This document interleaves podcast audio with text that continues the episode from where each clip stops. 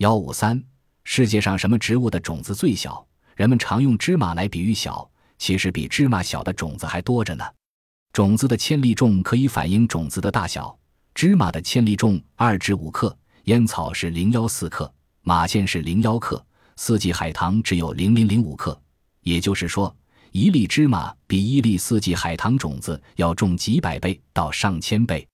但世界上要算兰科的种子最小，有一种复生兰，五十万粒种子只有一克重，而斑叶兰的种子更小，二百万粒种子合起来只有一克重。兰科植物种类繁多。在被子植物种数方面，仅次于世界冠军菊科，而成为世界亚军。兰科大多生活在热带地区，特别是在热带森林里。它们除土生、腐生以外，还有许多种类是附生在大树干或枝条上，生出一丛丛胡须状的根部于空中，吸收空气中的水分。兰科植物种子细如尘埃，可以随风飞扬。这是许多种类能够到树上去生活繁殖的原因之一，也是兰科植物为什么在地球上，尤其是在热带地区广为分布的一个原因。